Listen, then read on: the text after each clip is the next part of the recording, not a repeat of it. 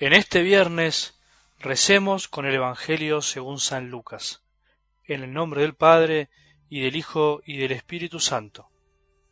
Jesús decía a sus discípulos, había un hombre rico que tenía un administrador, al cual acusaron de malgastar sus bienes. Lo llamó y le dijo, ¿qué es lo que me han contado de ti? Dame cuenta de tu administración, porque ya no ocuparás más ese puesto. El administrador pensó entonces, ¿qué voy a hacer ahora que mi señor me quita el cargo? ¿Cavar? No tengo fuerzas. ¿Pedir limosna? Me da vergüenza. Ya sé lo que voy a hacer para que al dejar el puesto haya quienes me reciban en su casa. Llamó uno por uno a los deudores de su señor y preguntó al primero ¿Cuánto debes a mi señor? Veinte barriles de aceite, le respondió. El administrador le dijo Toma tu recibo, siéntate enseguida y anota diez. Después preguntó a otro, ¿Y tú cuánto debes? Cuatrocientos quintales de trigo, le respondió. El administrador le dijo, Toma tu recibo y anota trescientos.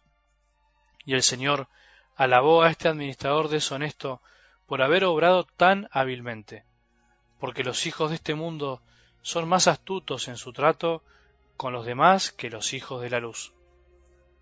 Palabra del Señor.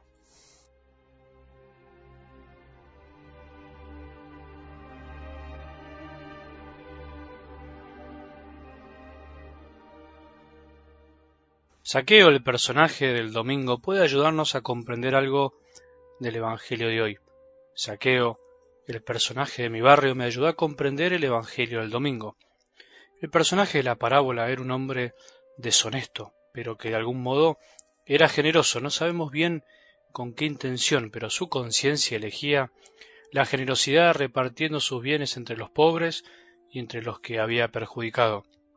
El saqueo de mi barrio me sorprendió cuando me contó que a pesar de su sufrimiento y adicción, él siempre llevaba en su bolsillo bastante dinero para darle a los pobres y cuando veía a alguno por la calle se frenaba a ayudarlo.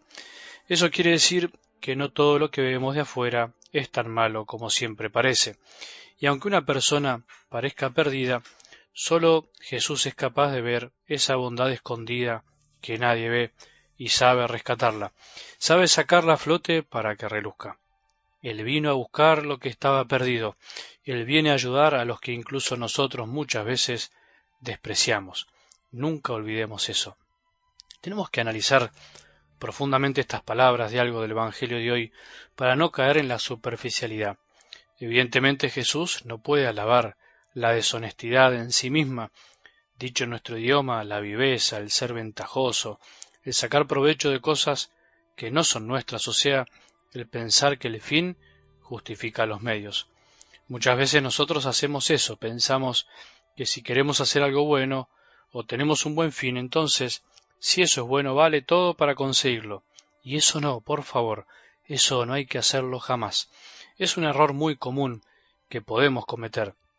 Eso es una vivada, diríamos, una astucia sin bondad, y de eso ya estamos bastante cansados.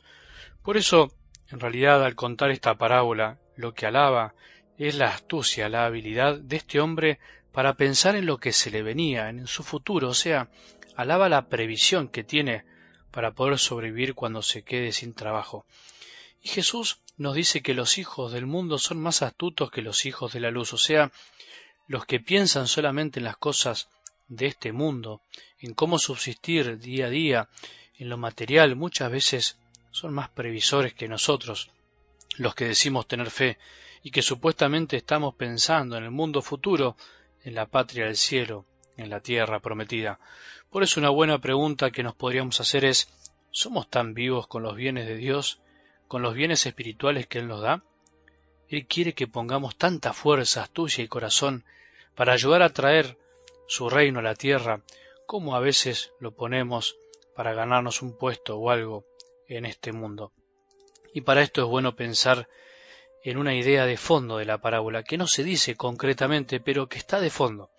Nosotros somos administradores de los bienes de Dios. Nada trajimos al mundo y nada podremos llevarnos de él.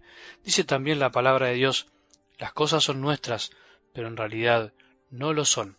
Tenemos riquezas materiales y espirituales que tenemos que administrar para el bien de los demás, especialmente para los más pobres, para los más necesitados, para los que son deudores de Dios.